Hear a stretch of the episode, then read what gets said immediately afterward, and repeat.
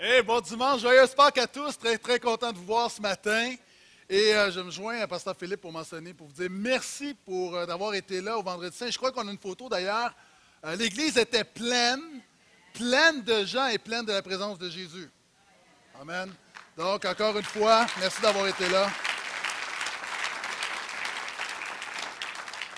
Donc, ce qui, ce qui est bien, c'est qu'on continue où on s'est laissé vendredi. Vendredi, on s'est laissé avec la crucifixion de Jésus. On le met au tombeau. Et on est dans une série qui s'appelle simplement Jésus de l'arrestation à l'ascension, où on voit les derniers moments de la vie sur terre. On est dans l'évangile de Jean. On focus sur l'évangile de Jean. Et Jean non seulement raconte différents événements, mais va soulever, souligner différentes facettes du personnage, de la personne de Jésus. Et comme je l'ai souvent répété, euh, Jésus est le même hier, aujourd'hui, éternellement. Jésus ne change pas. Donc, lorsqu'on voit Jésus interagir avec les disciples, avec Pilate, avec les autorités religieuses, ça nous indique comment Jésus continue d'agir encore aujourd'hui dans nos vies. Si vous avez une Bible, je vous invite à ouvrir avec moi dans l'Évangile de Jean, je l'ai dit, au chapitre 20. Donc, on a vu déjà l'arrestation du berger, on a vu la comparution du roi. Euh, vendredi, on a parlé de la crucifixion de l'agneau. Ce matin, nous allons parler de la résurrection du Maître. Jésus est ressuscité à Pâques. Pourquoi est-ce qu'on dit à Pâques? Euh, vous savez, la Pâques est tombée un jeudi, l'année où Jésus a été crucifié. Et suite à la Pâques, il y avait, assimilé à la Pâques, c'était la fête des pains sans levain. Donc, on parlait d'une semaine de Pâques. C'est pourquoi, euh, ressuscitant le dimanche, on dit Jésus est ressuscité à Pâques. Et lorsqu'on parle de la fête juive, donc avec euh, le sang de l'agneau sur les linteaux et le repas pascal, c'est une Pâque pas de S. Et là, lorsqu'il y a un S, c'est la Pâque chrétienne. Donc, on a volé le nom aux Juifs euh, de la Pâque. Et on dit le troisième jour, il faut comprendre, parce qu'il y a des gens très perspicaces qui mentionnent, euh, mais Jésus été dans le tombeau, il est décédé à peu près en fin d'après-midi, le vendredi. Donc, il est ressuscité le dimanche. Euh, je m'excuse, ça ne fait pas trois jours. Les Juifs calculent, ils calculent les jours à partir du coucher du soleil. Donc, Jésus est décédé le vendredi, la journée du vendredi, une journée. La journée du samedi commençait le vendredi soir au coucher du soleil, deuxième journée. Et Jésus ressuscite dans la nuit, du moins au petit matin, entre donc euh, notre samedi et dimanche, qui se trouve être la troisième journée pour les Juifs. C'est pourquoi on dit que le troisième jour, Christ ressuscita. C'est clair? Donc, Jean 20, le verset 1 à 9.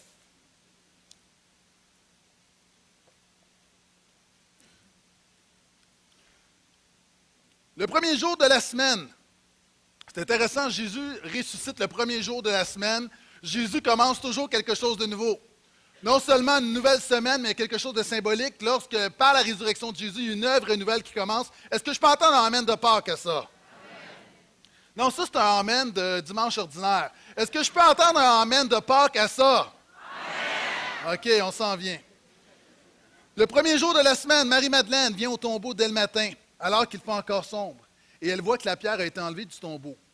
Elle court trouver Simon-Pierre et l'autre disciple, l'ami de Jésus.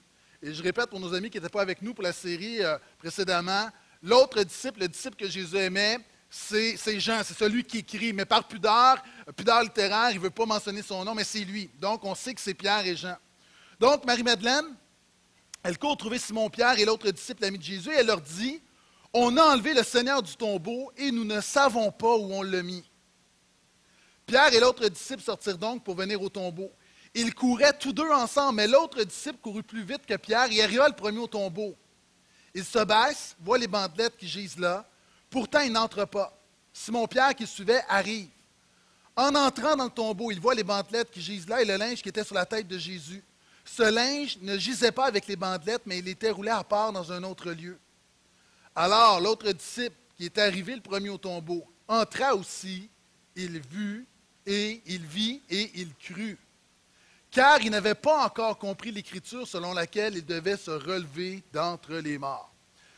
Je vais euh, commenter, on, va commencer avec cette portion et tout à l'heure, on va lire la deuxième portion du texte, mais j'aimerais vous partager euh, dix choses très, très importantes sur Pâques.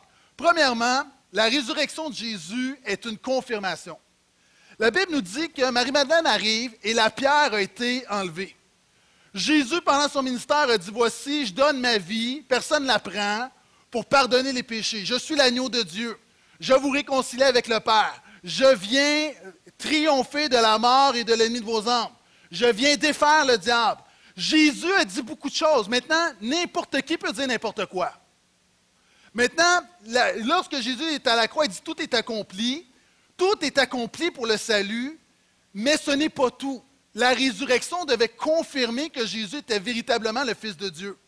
Au vendredi saint, j'ai mentionné qu'une des choses, lorsque quelqu'un était crucifié, il devait, lorsqu'il portait sa croix, on accrochait à son cou un écriteau comme celui-ci et on écrivait son péché. Maintenant, chacun d'entre nous, alors qu'on va se présenter devant Dieu, nous avons un écriteau et la Bible dit que nous sommes pécheurs. Le problème, c'est que la Bible dit également que nous sommes tous pécheurs, et toi qui es assis devant moi, et tu penses que ça ne s'adresse pas à toi, euh, oui, ça s'adresse à toi, je peux même te le prêter si tu veux. Euh, non seulement nous sommes tous pécheurs, la Bible dit que le salaire du péché, c'est la mort. Maintenant, Jésus a dit, vous êtes tous pécheurs, mais Dieu a tellement, vous a tellement aimé qu'il m'a envoyé afin de mourir pour, vie, pour vous, afin que vous ne périssez point. Et par le sang de Jésus, il a effacé mon péché. Par le sang de Jésus, mon péché est effacé. Maintenant, ce n'est que de la théorie. Nous devons avoir une démonstration. Dieu doit parler. Tout le monde avait une opinion sur Jésus. D'ailleurs, Jésus a demandé à ses disciples, qu'est-ce que les gens disent de moi?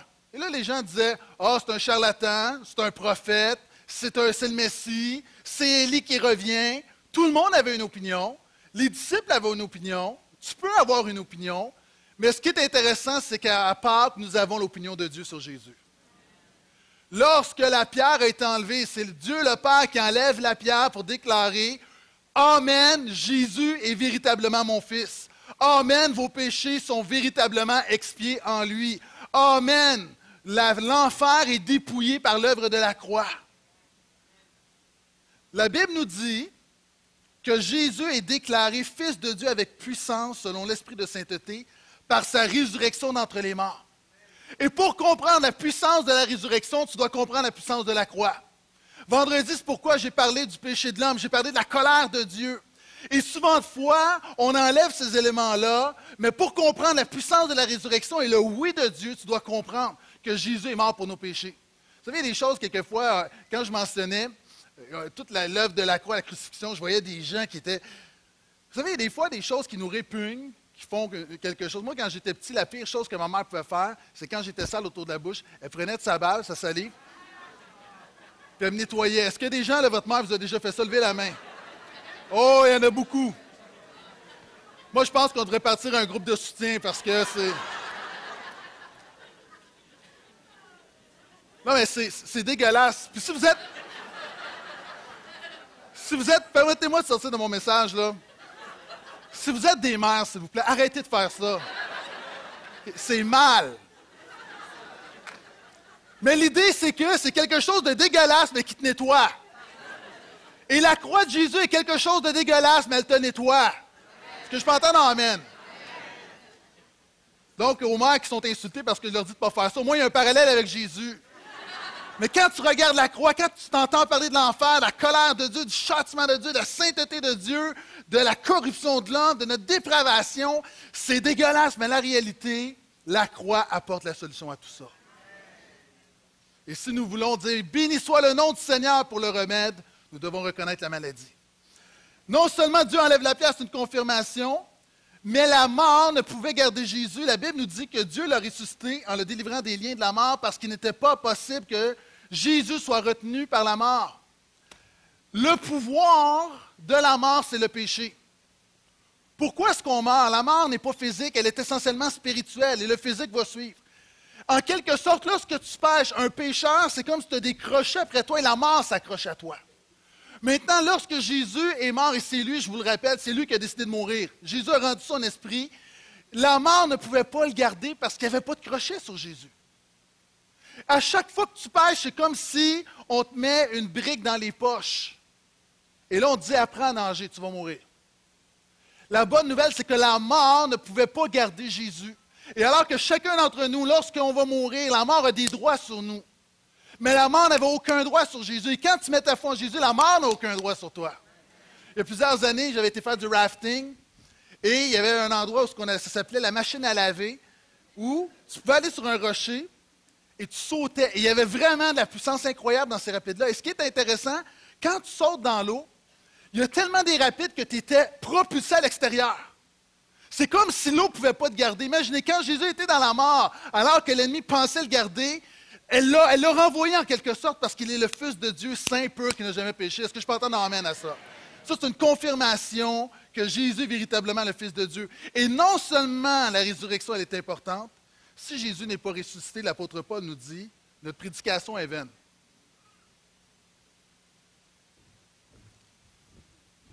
Si Jésus n'est pas ressuscité, là, on perd notre temps, mes amis. Et vous encore plus que moi. Ma, prédication est vaine. On est simplement en train de perdre notre temps, on est en train de tuer du temps. Et la Bible dit non seulement que notre prédication est vaine, ta foi est vaine. Si Jésus n'est pas ressuscité, alors que tu dignes l'agneau, dignes l'agneau, merci pour la victoire, tu perds ton temps, tu es dans le vide. La Bible dit, plus encore, non seulement votre foi est vaine, mais vous êtes encore dans vos péchés et vous êtes perdus. Si Christ n'est pas ressuscité, il n'y a pas de pardon pour nos péchés, il n'y a pas d'expiation pour nos péchés, il n'y a pas d'apaisement de la colère de Dieu et il y a l'enfer pour tout le monde. La résurrection n'est pas quelque chose, n'est pas un élément d'une doctrine comme la résurrection est le fondement de notre foi. Mais gloire à Dieu, il est ressuscité, ma prédication n'est pas vaine ce matin. Notre foi n'est pas vaine.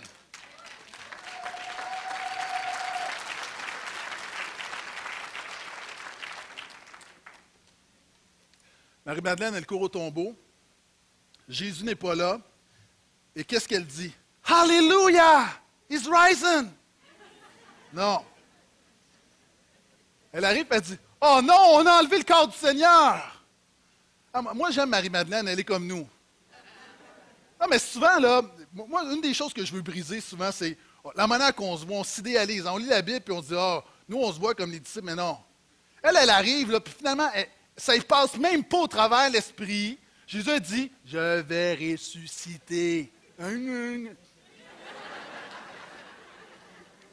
Excusez-moi, ça, ce n'était pas dans mes notes, là.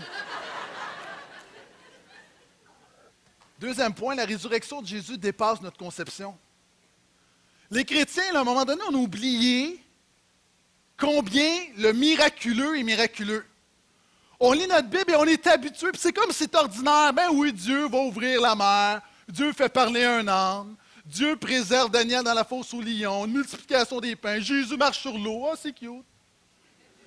On est, on est tellement en contact avec le miraculeux, on lit le miraculeux, on prie pour le miraculeux, qu'on perd de vue combien l'œuvre de la résurrection est quelque chose de grandiose à un point tel que même les gens qui ont servi le Seigneur pendant trois ans, ça ne rentre pas dans leur tête, c'est trop grand.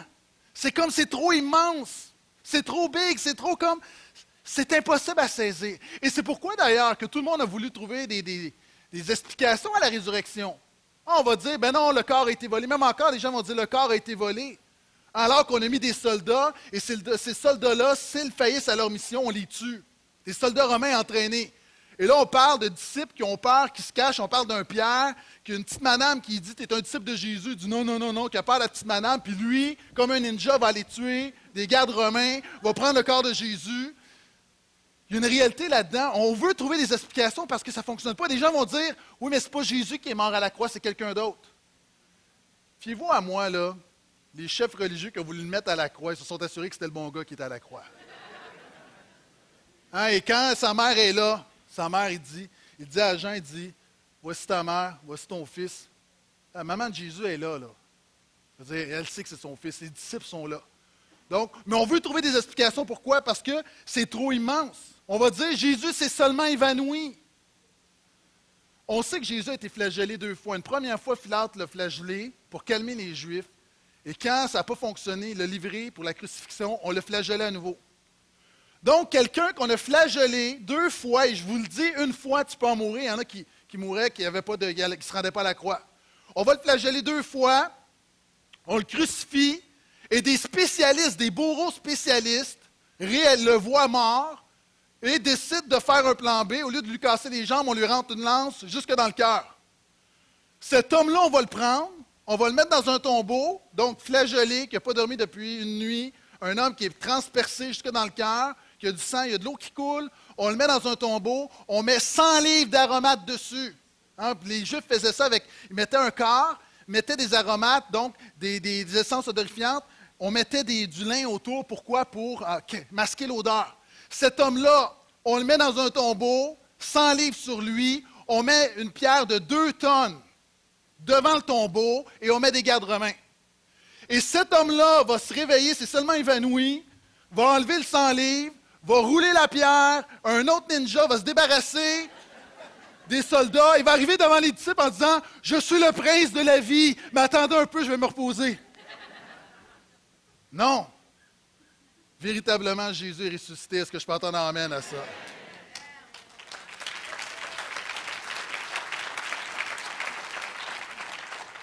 Il y en a qui vont dire, oui, mais probablement que les femmes se sont tombées, se sont trompées de tombeau. Je comprends que les femmes n'ont pas le sens de l'orientation. Mais on est sûr que c'est le bon tombeau parce qu'il y a deux gars qui vont se rendre au tombeau après.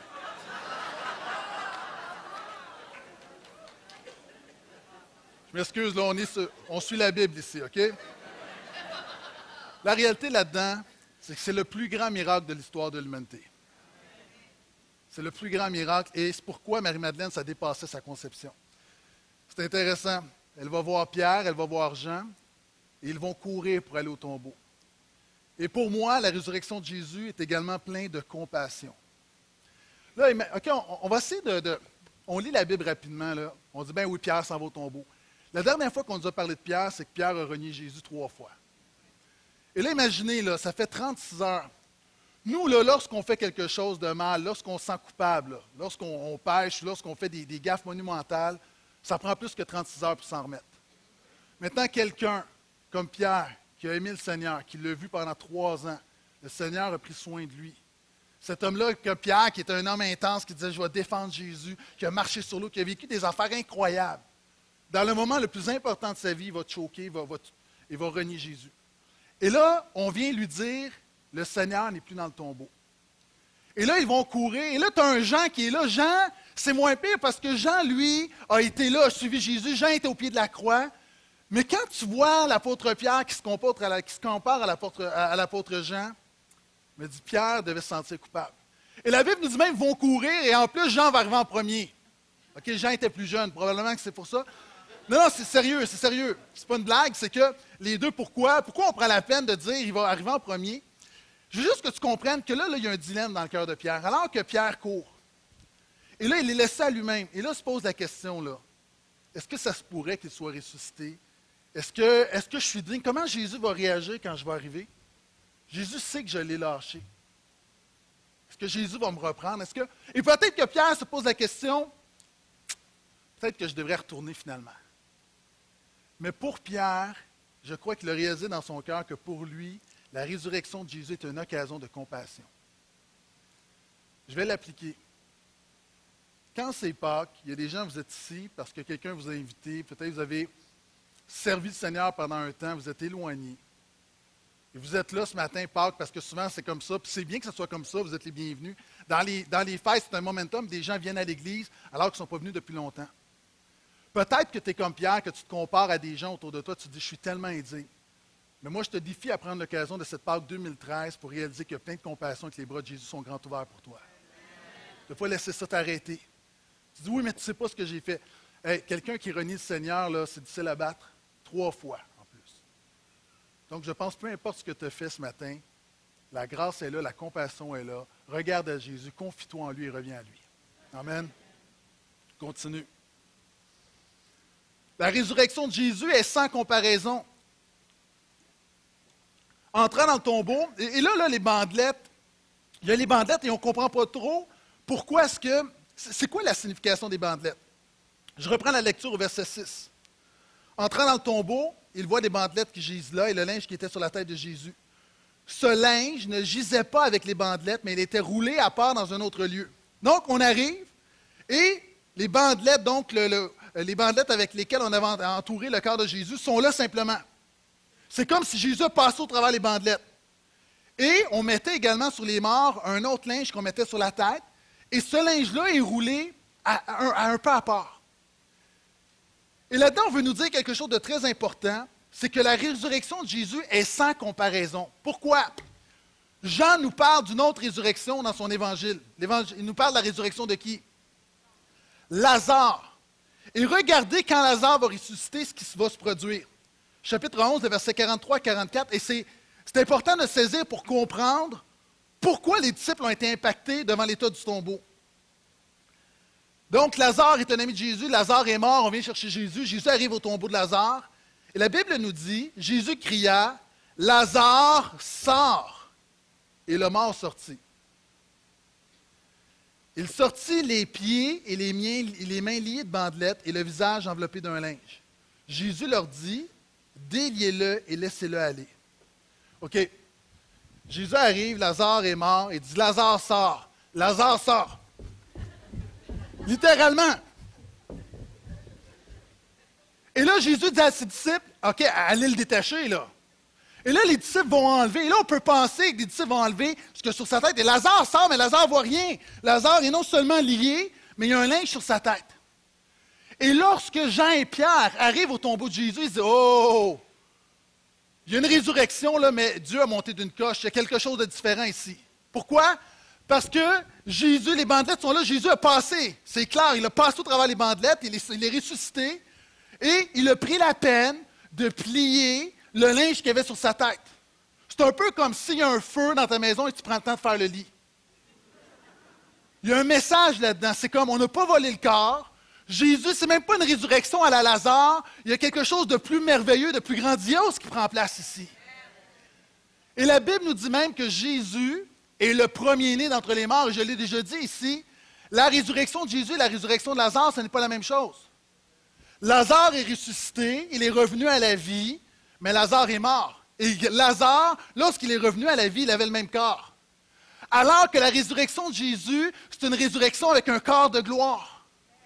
Ce n'est pas simplement comme une guérison, ce n'est pas un miracle humain, c'est une transformation. Et c'est pourquoi Jésus est le premier-né d'entre les morts. Pourquoi? Parce que lorsqu'on va se retrouver dans l'éternité, nous allons ressusciter, nous allons avoir un corps de gloire, mais Christ est le premier, ce n'est pas Lazare le premier.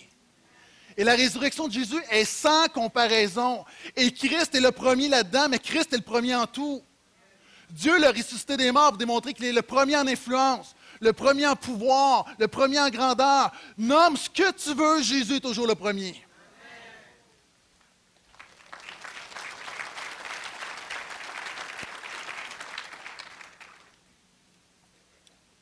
Alors l'autre disciple qui était arrivé le premier au tombeau entra aussi il vit et il crut. La résurrection de Jésus crée une conviction. Il y a des gens ce matin, tu es ici, tu une croyance en Jésus. Vous savez, il y a plein de gens aujourd'hui qui célèbrent la Pâque, qui ont une certaine croyance en Jésus. Ici, on voit Jean, et est-ce qu'on s'entend que Jean croyait en Jésus? Jean croyait en Jésus pendant trois ans pour suivre le Maître, il croyait en Jésus. Mais la Bible dit qu'il y a eu un moment, il y a eu un déclic, il y a eu un avant et un après, où Jean, lorsqu'il est entré dans le tombeau, il crut. Il est passé d'une croyance à une conviction. Et gens ce matin, tu dois passer d'une croyance à une conviction. Et c'est quoi la différence entre une croyance et une conviction? Et, c'est pas qu'on va se gâter, j'ai une illustration pour vous. Est-ce que je peux avoir quelqu'un là, qui, qui dis-moi là, je suis un homme ou une femme de conviction, j'aimerais que vous veniez me rejoindre en avant. C'est le fun d'avoir une église de personnes de conviction. OK, je ne vais pas vous humilier. Bon, OK.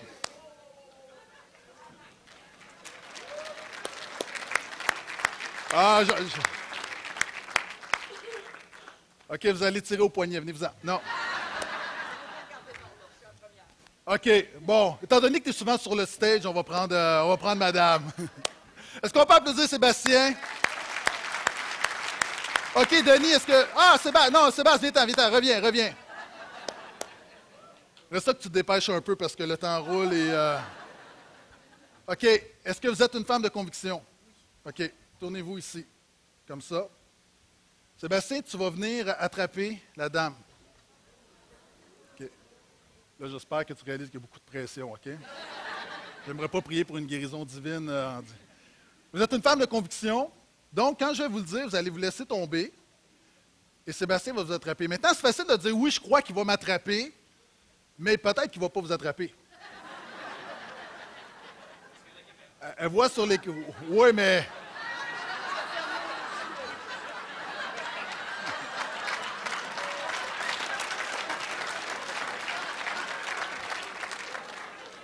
J'ai de la difficulté à m'adapter à la nouvelle technologie. OK? Quand vous allez à Go, vous allez vous laisser tomber. Mais c'est important de vous laisser bien tomber, mais en même temps de réaliser que si vous ne vous attrapez pas, il peut vraiment, vous pouvez vraiment vous faire mal. OK? Donc, c'est là la différence. Ce ne sera pas long. C'est correct, vous pouvez continuer de prier. Euh, c'est ça la vie. La vie, tu peux croire, tu peux croire, oui, je crois, je crois, mais quand ça compte vraiment, quand vraiment tu dépends de Jésus, c'est là qu'on voit si tu as vraiment une conviction. Donc, à Go, un, 2, 3.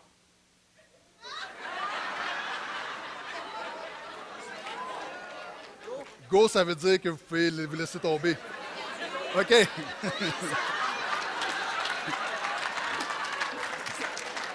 OK, go.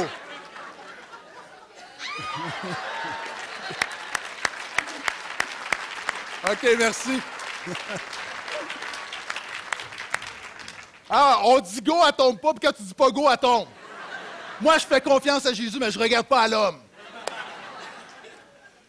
Mais dans la vie, tu sais, je crois en Jésus, mais quand tu dois faire confiance à Jésus pour tes finances, pour ton mariage, parce que tu diriges vers un divorce, dans ta, maison, dans ta vie spirituelle, avec tes, angoisses, avec ce que tu, tes défis, tes tentations, tes péchés, tu dis, est-ce que vraiment, Seigneur, tu peux m'en libérer?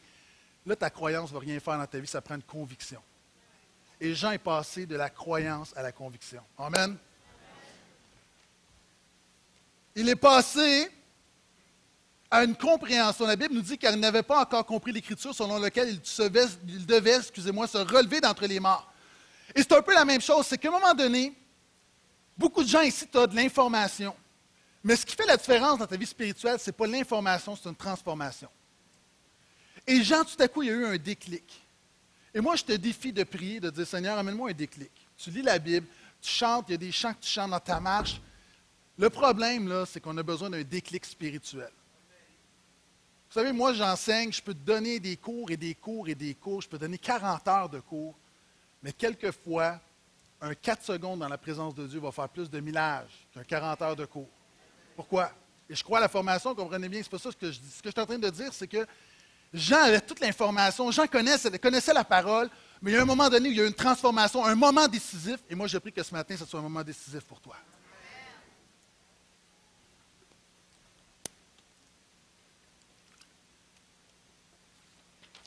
La résurrection de Jésus apporte une consolation. Et on va continuer la lecture du verset 10 au verset 18.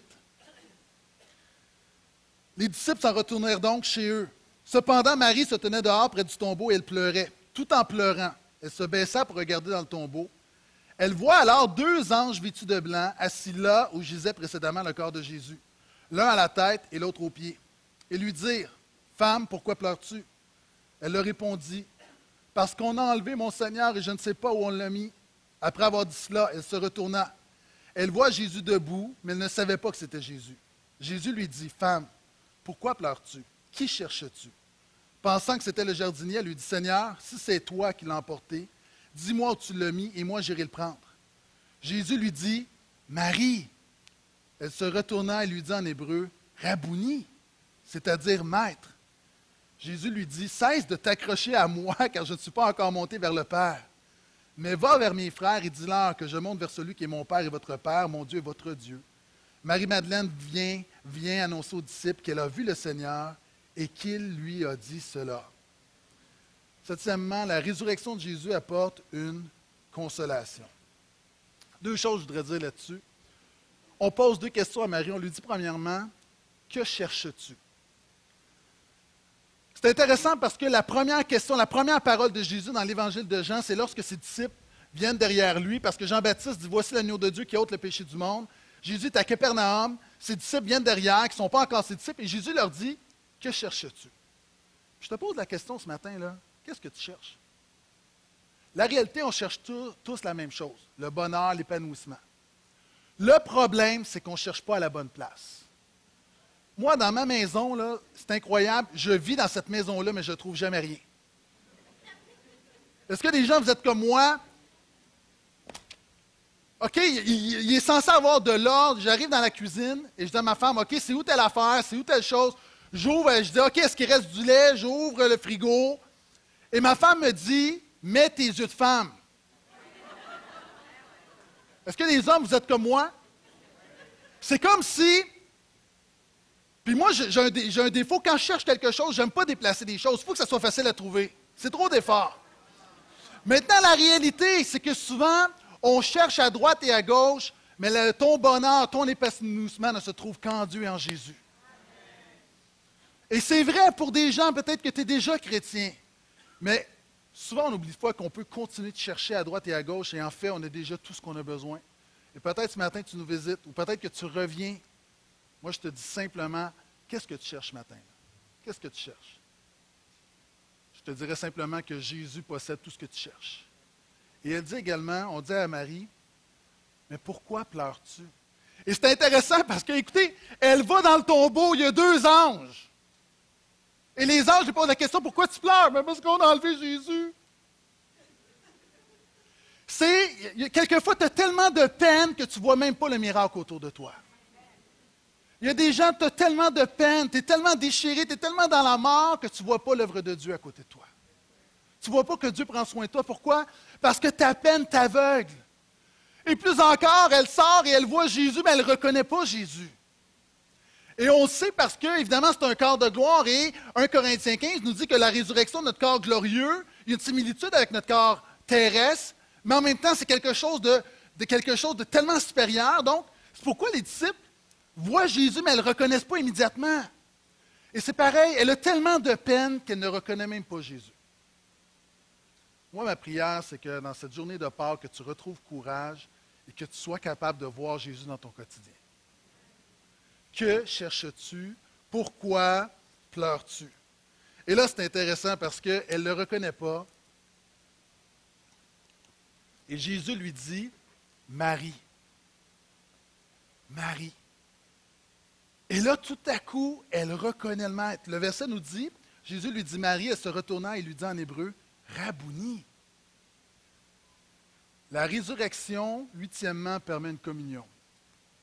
Vous savez, moi, pourquoi je suis chrétien? Moi, j'ai examiné le bouddhisme, l'islam, l'ésotérisme. Dans, ma phase de jeunesse, j'ai été à droite et à gauche. Mais c'est seulement le christianisme qui me permet d'avoir une communion avec son, le fondateur.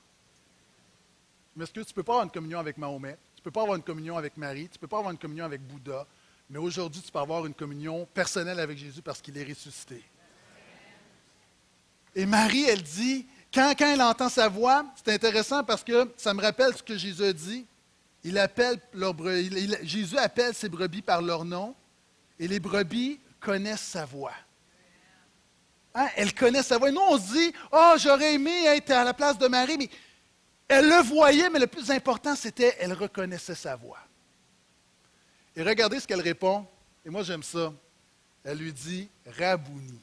C'est mignon comme nom. Rabouni, c'est quoi Rabouni? OK, attendez avant d'appeler votre femme Rabouni. Euh, Rabounette. Euh, ça vient de Rabbi. Et vous savez, en araméen, euh, à, l'époque, on parlait araméen, le, suffixe démontre la possession. Donc, en fait, ce qu'elle dit lorsqu'elle dit Rabouni, le Ouni, c'est moi, mon. Donc, lorsqu'elle dit Rabbi, Généralement, dans l'Évangile, c'est toujours rabbi. Rabbi veut dire maître. Hein. C'était les enseignants, c'était un leader spirituel, quelqu'un qu'on suivait, quelqu'un qu'on affectionnait. Et tout le monde dit rabbi, rabbi, rabbi. Mais elle, à ce moment-là, ce n'est pas simplement rabbi, c'est rabouni, c'est mon maître. Hein, une communion, une intimité. Il y a une différence. Moi, je me promène des fois, je vais dans des endroits et il y a, des gens ce matin, tu es devant moi, le petit tu bah, mais ça, c'est un pasteur. Hein, puis je me suis à un moment donné, j'étais dans un commerce, puis j'entends chuchoter Hey, c'est le pasteur. Et il y a une autre fois, je suis dans un commerce tranquillement dans ma bulle, et là j'entends très très fort Oh, c'est mon pasteur!